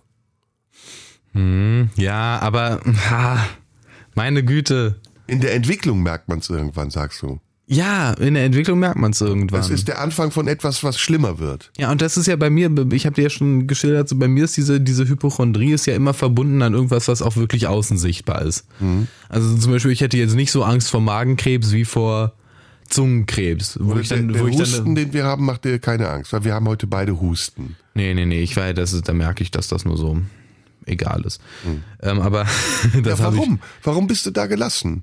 Und ich jetzt zum Beispiel nicht. Wir haben im Auto eben gesprochen, da habe ich dich so danach gefragt, so ein bisschen ausgefragt, wie Google. Ja. Na guck mal, solange ich halt irgendwie, solange ich halt mer- merke, so ich huste und da wird was, da wird etwas bewegt, was aber nicht enorme Massen sind, sondern so ich habe so einen feuchten Husten, es wird ein bisschen Schleim abgehustet, aber es ist nur ein bisschen, dann denke ich mir, ja gut, das ist nichts weiter problematisches. Wenn es mehr wird oder wenn ich trockenen Husten habe, ist was anderes. Nee, aber so ich, also es ist halt sehr extern bei mir, ne? So Ja, aber guck mal, Entschuldige, ich muss ja. dich nochmal unterbrechen.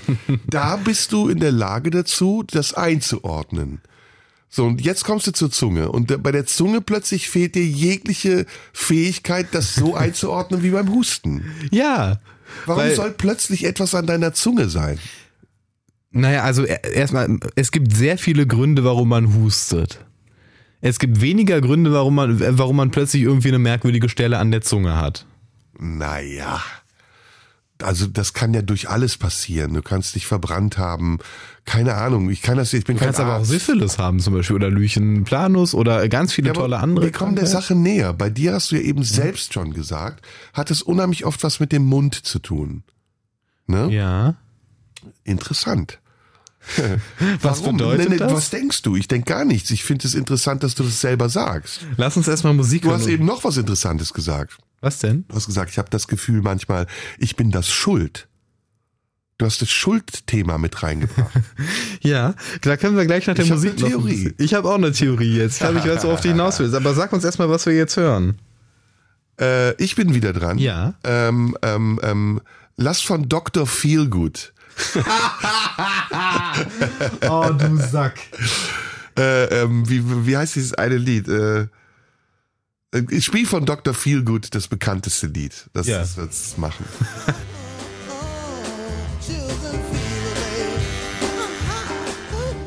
Die ähm, blaue Stunde heute ist, ja, also ich weiß nicht, wie es euch gefällt da draußen. Tut uns auch leid, wenn wir euch belästigen mit unseren äh, Krankheitsängsten, aber viele Menschen haben das ja und vielleicht können wir euch da ein bisschen auch helfen oder vielleicht könnt ihr euch mit uns identifizieren und ihr merkt, ihr seid nicht die Einzigen auf der Welt, die sowas haben. Deswegen auch wir wollen diese Identifikation. Schickt uns also bitte Briefe an die Marlene Dietrich Allee 20 14482 Potsdam. Aber bitte verzichtet auf Bilder von etwaigen. Äh, Ja, ja, ja, ja. Ja. ja. Äh, ich habe eine Theorie, warum du immer bei deinem Mund, Mund landest. Entschuldigung. da musst du. Das ist der Husten. ja. Ähm, ähm, Oh, ich hatte das vorhin. Hast auch manchmal diese, die- dieses Gefühl, niesen zu müssen, aber dann nicht Ja, ja, zu niesen. ja, das ist fürchterlich. ja, aber was ist mit meinem Mund? naja, du gibst ja selber Hinweise drauf. Ne? Du hast ja zum Beispiel gesagt, ich habe Angst vor Geschlechtskrankheiten. Ich war beim Urologen. Es hat irgendwie immer was mit deiner Sexualität zu tun. Da ist irgendwie was drin. Und ich sag's jetzt mal simpel. Ich glaube, dass es so eine Art schlechtes Gewissen ist. Ich glaube, du denkst so, irgendwie kriege ich noch eine Strafe dafür, dass ich nicht in meiner Sicht von mir selbst normal bin. Ich, ich finde es total normal, wie du bist und mich interessiert es letztendlich auch gar nicht, was du bist. Hauptsache, du bist so, wie du bist. Aber ähm, ich glaube, in deiner Selbstbewertung ist das nicht ganz angekommen. Und deswegen lauert auf dich irgendwie noch so eine, so eine Teufelsklaue, die sagt, na Freundchen, ob du wirklich das Richtige machst, das werden wir jetzt mal sehen. Ja. So ist meine Theorie. Kann total falsch sein, aber du reagierst darauf so, als wäre sie nicht ganz so abwegig. Ich kann, ich, ich sehe auf jeden Fall da Ansätze, die richtig sind, aber jetzt so Geschlechtskrankheiten, das ist eine Sache, die ich überwunden habe. Insofern, da, da ich ja monogam bin und da, da sind Geschlechtskrankheiten relativ unwahrscheinlich. Ähm, jedenfalls, aber was halt so, ich habe gesagt, dass ich sie sehr eklig finde. Das stimmt auch nach wie vor. Ich finde das kein schönes, keine schöne Geschichte grundsätzlich. Aber wenn ich jetzt so darüber nachdenke, so warum bei mir vielleicht eben insbesondere der Mund so ein Thema ist, ist, ähm, dass der bei mir auch äh, komplex behaftet ist. So, ich habe irgendwie komisch stehende Zähne und ähm, ich habe auch einen ganz unsymmetrischen Kiefer. Ich war vor einer Weile beim Kief, bei einer Kieferorthopädin. Die, die, die stand dann da so und meinte so, so Herr Scholz, Sie, Sie machen folgendes. Sie saugen in der Nacht an Ihren Wangen, Ihr Kiefer sitzt schief, Ihr Kiefer öffnet sich so diagonal nach unten. Und ähm, ja, wenn Sie das, äh, jetzt könnten, jetzt könnten wir Ihnen eine Spange geben, es kostet aber 5000 Euro. Also für mich ist das halt, für mich ist das was, was mit äh, Komplexen verbunden ist.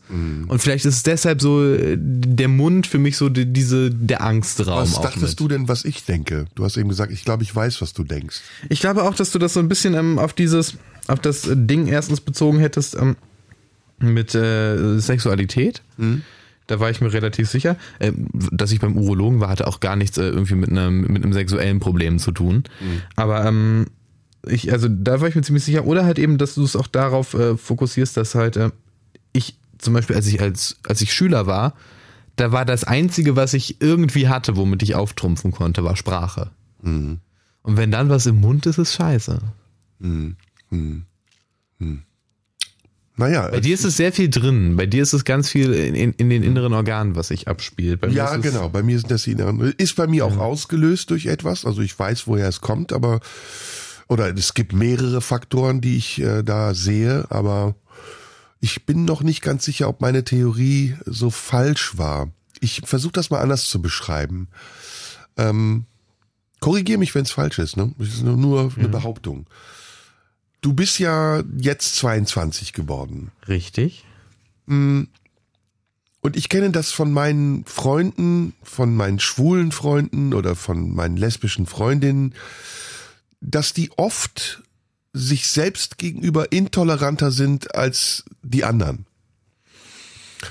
Also, dass die in ihrer, also nicht alle natürlich, man kann das nicht über einen Kamm scheren, aber viele von denen mhm. sind zum Teil sogar konservativer als, als ihre Eltern. Ja, also unterstellen ihren Eltern intolerant zu sein und erzählen ihnen zum Beispiel deswegen nicht, dass sie schwul sind.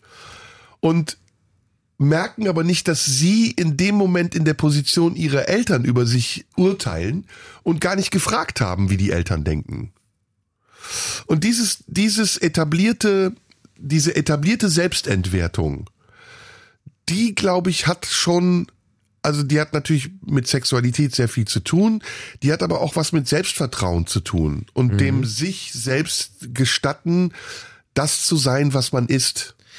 Ich glaube, und nicht dass, das, was man sein soll. Ich, ich verstehe komplett, was du sagst. Ich glaube auch, dass vieles richtig ist, aber es lässt mich jetzt, äh, es führt mich gerade in die Richtung, dass ich das Gefühl habe, dass an deiner Theorie nicht so viel dran ist. Vollkommen weil, okay, habe ich, ich gesagt. Jetzt, wo ich mir das so weiter anhöre, bin ich zu dem, ich habe im ersten Moment so drüber nachgedacht, weil ich so dachte, so ja, das kann durchaus sein, aber je, je länger ich dir zugehört habe, hatte ich so das Gefühl so, nee, das ist bei mir doch irgendwie anders. Ich glaube, bei mir ist das nicht an Sexualität geknüpft. Na, ich bin immer noch nicht sicher. Nee, nee, nee, bei mir ist das an, anders, bei mir ist es äh, an mangelnder Selbstwert ist komplett richtig und Unterbewertung meiner selbst ist vollkommen richtig. Das sind Aspekte, die da reinspielen. Aber sexuell hatte ich da, also mit meiner Sexualität hatte ich da nie diesen. Nee, Struggle. das ist was anderes. Sorry. Das darfst du nicht in einen Topf werfen. Ich glaube, ich behaupte nicht, dass du ein Problem mit deiner Sexualität hast.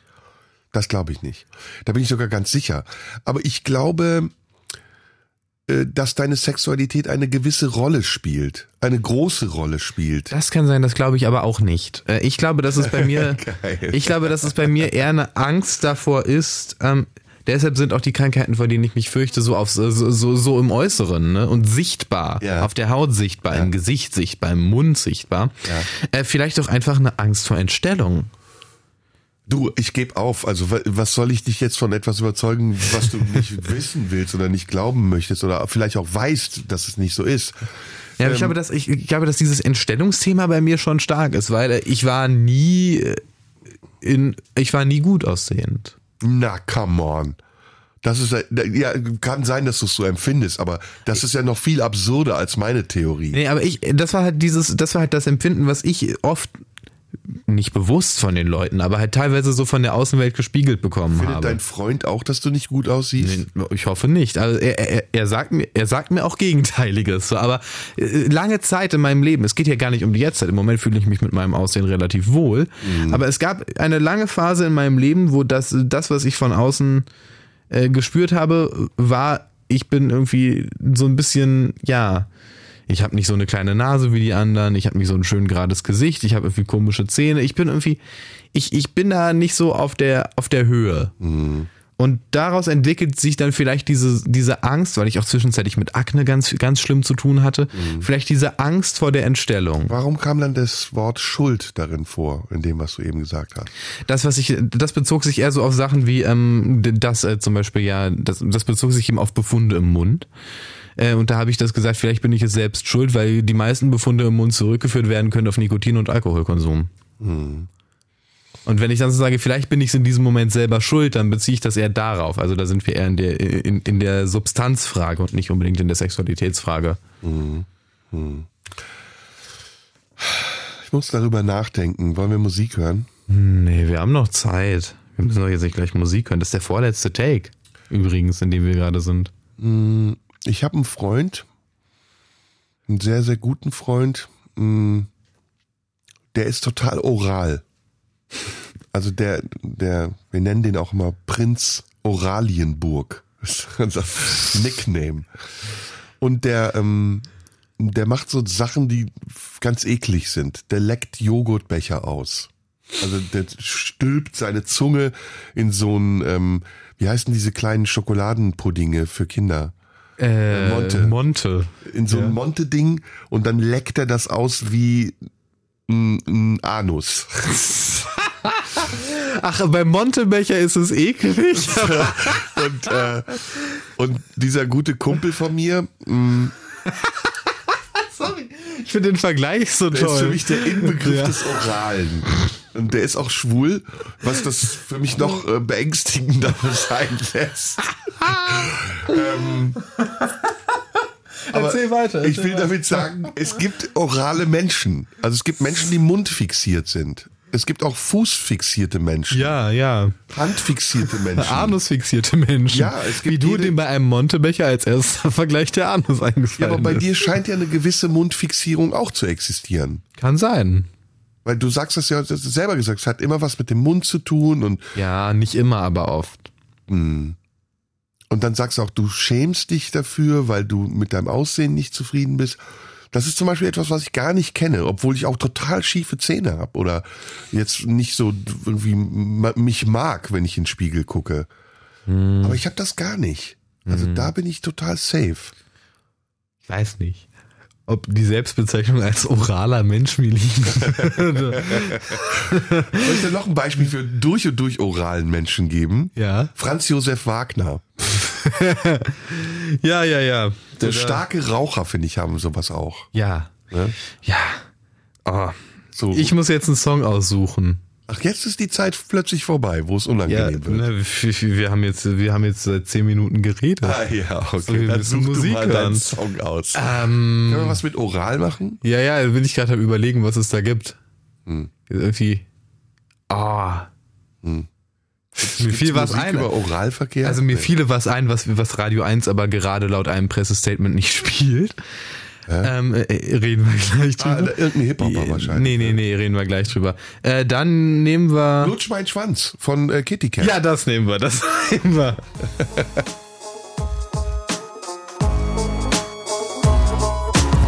Ja, leider, leider, leider ist das der letzte Take unserer wirklich spannenden blauen Stunde heute mit äh, Band Erik Scholz und mir.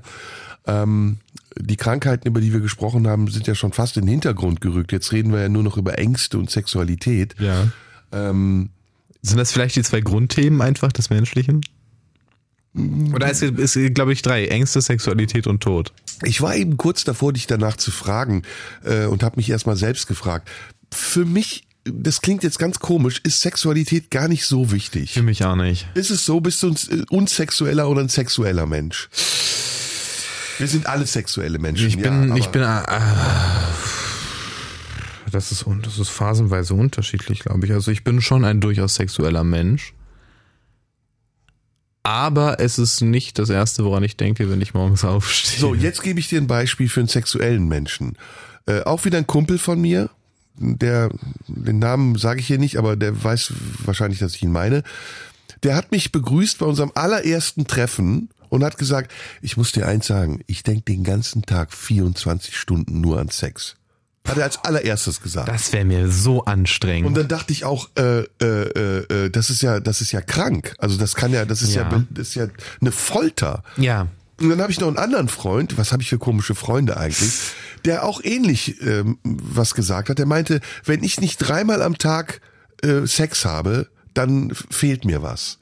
Ja, guck mal, es gibt ja auch eine Sexsucht, was ja keine Sucht im klassischen Sinne ist, sondern einfach dieses, dieses Bedürfnis des nicht befriedigt sein könnt's. Das ist wie wenn du ganz viel isst, aber dein Hunger nicht weggeht. Und dann aber eben halt geknüpft an Sex. Und ich glaube, dass das ein, auch ein extrem äh, unschöner Zustand ist, in dem man sich da befindet. Ja, Dass und halt- es, es würde doch den Sex langweilig machen, wenn er Ja. permanent da wäre. Und vor allem erstens das und zweitens, wenn du halt ständig diesen Drang hast irgendwie und äh, dann hast du Sex und du kommst einfach nicht zu diesem Moment, wo du dir denken kannst, das war schön. Jetzt reicht's erstmal für eine Woche. ja, zum Beispiel. Ja, oder? Also ich, Oder- also wir können da, können wir offen darüber reden, weiß ich jetzt nicht doch. Ja, von mir aus ist es ja. ja Also ja. man hat doch, wie du eben richtig gesagt hast, Phasen. Ja. Dann hat man mal Phasen, da ist man jeden Tag irgendwie rollig oder es hat Lust auf Sex. Dann gibt's aber eine Phase, dann hast du mal eine Woche oder vielleicht einen Monat keinen Bock auf ja, Sex. ja, ja, ja. Insbesondere in längerfristigen Beziehungen schlägt sich das, glaube ich, irgendwann nieder. Ja, gut, das hat aber einen anderen Grund, glaube ich. Meinst du, dass man, dass man mit der Zeit die, die Attraktivität, die man füreinander empfindet, abnimmt? Nee, super geiles Thema, aber das reicht nicht mehr jetzt für die Zeit, die Oh, wir haben. der. Super geiles Thema. Ich habe da auch eine Theorie schon wieder. ich glaube auch, dass in Beziehungen es ganz wichtig ist, äh, ich sag das jetzt mal komisch, Maß zu halten. Ja, sich eigene Räume zu suchen und nicht Ja. nebeneinander irgendwie aufs Klo zu gehen. Ja, und den Sex auch nicht irgendwie beliebig verfügbar zu machen. Also nicht Ja. davon auszugehen, dass jede Begegnung, die man mit seinem Partner oder seiner Partnerin hat, zu Sex führen muss. Oder dass man den Sex auch lernt, we- wertzuschätzen. Mein Husten wird jetzt immer schlimmer. Ja. Wertzuschätzen ist, weil wir so viel sprechen, das sind die Stimmbänder. Ja. Ähm, Ich finde es toll, dass du dir das gerade selbst erklärt hast. Ja, ja, weil es Quatsch ist, weil ähm, äh, ich will nochmal das andere aufgreifen, weil ich glaube, dass wir auch da vielen Missverständnissen äh, unterliegen. Also, dass wir zum Beispiel denken, eine Beziehung würde immer Nähe bedeuten. Ja. Eine Beziehung muss nicht immer Nähe bedeuten. Eine Beziehung kann über Distanz auch Nähe haben und kann eine Verbindung sein, obwohl man sich nicht die ganze Zeit fesseln muss. Also ich jetzt mal diesen äh, doppeldeutigen Begriff ähm, oder festhalten muss. Sagen wir lieber festhalten muss. Und eine Beziehung muss auch nicht bedeuten, dass man symbiotisch ist und dass man alles miteinander teilt, sondern dass man auch irgendwann mal dem anderen seinen Raum lässt oder der anderen und sagt, ich will das nicht wissen, was da ist. Ich hatte mal eine Freundin, die hat immer bei offener Klotür gekackt. Oh Gott. Und ich habe irgendwann zu ihr gesagt, ey, das turnt mich ab. Dass ich kann, wenn ich das sehe, dann werde ich nicht mehr geil auf dich, weil deine Nacktheit so so verfügbar und beliebig wird. Ja, oder genau auch Nacktheit an sich, also den anderen immer nackt sehen zu können, nimmt ja auch den Reiz, ihn irgendwann nackt sehen zu wollen. Also sehe ich das falsch? Bin ich da zu spießig oder habe ich da so eine Amish-Kultur in mir?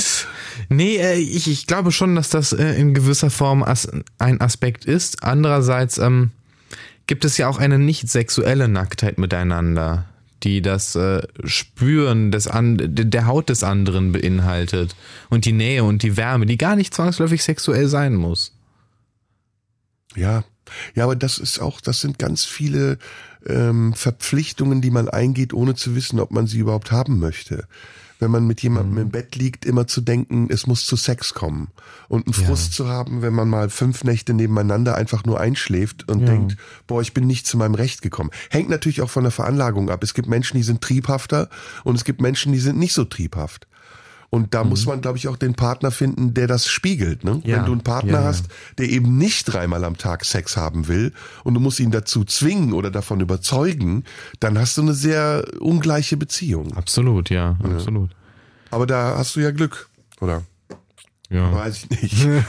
Reden wir hier nicht drüber. Nee, reden wir hier nicht drüber. Ähm, ja, wie kommen wir jetzt wieder? Also, das war, ist ja ein interessanter thematischer Bogen. Wir wir fangen an bei Krankheiten und enden bei Sexualität. Vielleicht noch ein bisschen über Jürgen König reden. Der vereint ja diese beiden Themen. ich wollte es gerade sagen. Wann warst du das letzte Mal beim Arzt eigentlich? Ich war Anfang des Jahres äh, einmal zur Kontrolle, zum Check. Mhm. Und danach habe ich ja nochmal die Fastenkur gemacht und da bin ich auch nochmal gecheckt worden. Ah, Und danach war ich noch bei anderen Ärzten, weil ich ja, meine Hypochondrie hatte. Ja. Lungenarzt, Hals-Nasen-Ohrenarzt, hab das checken lassen. HNO war ich auch, Lunge war ich nicht. Ich war, äh, ich war, ich war beim Kieferorthopäden, ich war beim äh, Urologen jetzt vergangene Woche. Ich war bei meiner Allgemeinärztin ein paar Mal, die ist herrlich, ich mag die total, die ist Spanierin. Wann hast du das letzte große Blutbild gemacht? Ich glaube, ich habe noch gar kein großes Blutbild gemacht. Ah, okay. Soll ich mal? Nee, Ich berichte Alter. dann hier über die Ergebnisse. Ich habe aber, ich habe aber diverse Urinproben schon abgegeben. Und wie waren Jahr. die? Also was kam dabei raus? Äh, nichts, was mir irgendwie mitgeteilt wurde. Also scheint es nichts Schlimmes gewesen zu sein. Ähm, ich war, wo war ich denn noch? Ja, HNO war ich, äh, ja, da habe ich, da ich, ich, ah, ich gehe zum Proktologen demnächst. Ah, und ich war vor kurzem bei einer Osteopathin. Je. Das war super. Ja. Total interessant. Ich Hast du das schon mal gemacht? Nee, nee, nee, aber ich bin sehr gespannt auf den Proktologen. Ja, weiß ich nicht. Ich glaube, ich bin gewappnet. Warum? Hast du das Arschloch verzinken lassen? Nee, nee, wir gehen da gar nicht weiter drauf ein. Das ist ja geil. Ja, Proktologe äh, hat einen Grund. Also du gehst ja jetzt nicht hin aus Routine. Nee, Nee, ich, ich, habe keine Proktologenroutine. nee, ich, äh, ich muss tatsächlich, ich, ich muss äh, eine, eine, eine Rektoskopie machen. Alter, hör auf. Ich muss irgendwann jetzt auch eine Darmspiegelung machen. Ich bin 55. Da graut mir auch vor. Aber re- ähm, das, ich habe ja von meiner Allgemeinärztin erzählt, die meinte so, die ist wie gesagt Spanierin und die ist großartig, weil die sagte, ich schicke sie zur Rektoskopie. Das ist oberflächlich. Vergleichsweise. Ach, du Und dieses Vergleichsweise hat mich echt gekillt, weil im Vergleich wozu? Zu einer Ausweidung? Du, das ist genau das, was ich auch hab, wenn ich zu Ärzten gehe. Ich kontrolliere jeden Blick, jeden Tonfall. Und wenn er nur sagt, oh, dann bin ich schon Ja. tot. Deshalb, wie Das gesagt, müssen wir uns mal genauer anschauen. Ja. Deshalb, wie gesagt, schlecht gelaunte Ärzte. Ich war tatsächlich bei dem Urologen, bei dem ich war. Dem habe ich so geschildert, was so mein, was so mein äh, Problem war. Und seine, seine erste Antwort war, na und? Ja, ja, ja. Ja, da, da, das ist wieder ein Thema für eine komplette Sendung. Ärzte können sehr unterschiedlich sein. Ja, Ärzte es gibt die Panikmacher, sein, ja. die sagen, oh, das müssen wir uns mal genauer angucken. Das sieht nicht gut aus. Sowas. Mhm. Und es gibt die, stellen sie sich nicht so an. Das andere Leute haben schlimmere Sachen. Ja, Mir ist auch das zweite lieber. ja. Das beruhigt einen. Wobei, ich war mal bei einer russischen Ärztin Oh. vor etlichen Jahren. Mhm. Da hatte ich irgendwie so Seitenstechen. Dann sagte sie, stellen Sie sich nicht so an, Sie werden davon nicht sterben. Ja, das stimmt. Das war echt total krass, aber es Ja. hat gut getan. Wenn wir nicht gestorben sind, dann hören wir uns nächste Woche wieder. Genau. Und ich muss noch eine Musik vorschlagen. Du oder? musst noch eine Musik Oder hatte ich vorschlagen. nicht eben Dr. Feelgood? Nee, du Nee, hattest nee, was. nee, du, das war dann LMS. Das kam aber, glaube ich, auch von dir. Also Lutsch meinen Schwanz. Ja, das Von war Kitty Cat. Jetzt bist du wieder dran. bin ich wieder dran. Boah, was hauen wir denn mal raus jetzt auf die letzten paar Minuten? Irgendwas Positives mit Gesundheit. Mm. Ähm, pass auf, Baby Got Back. Mhm. Und zwar wegen der Zeile Shake That Healthy Butt. Sehr gut. Das hören wir. Das war die blaue Stunde mit Band Erik Scholz und mir. Und nächste Woche hören wir uns wieder und sind Oh my Kerngesund. God, Becky, look at her butt. It is so big. She looks like one of those rap guys' girlfriends. Radio 1. Nur für Erwachsene.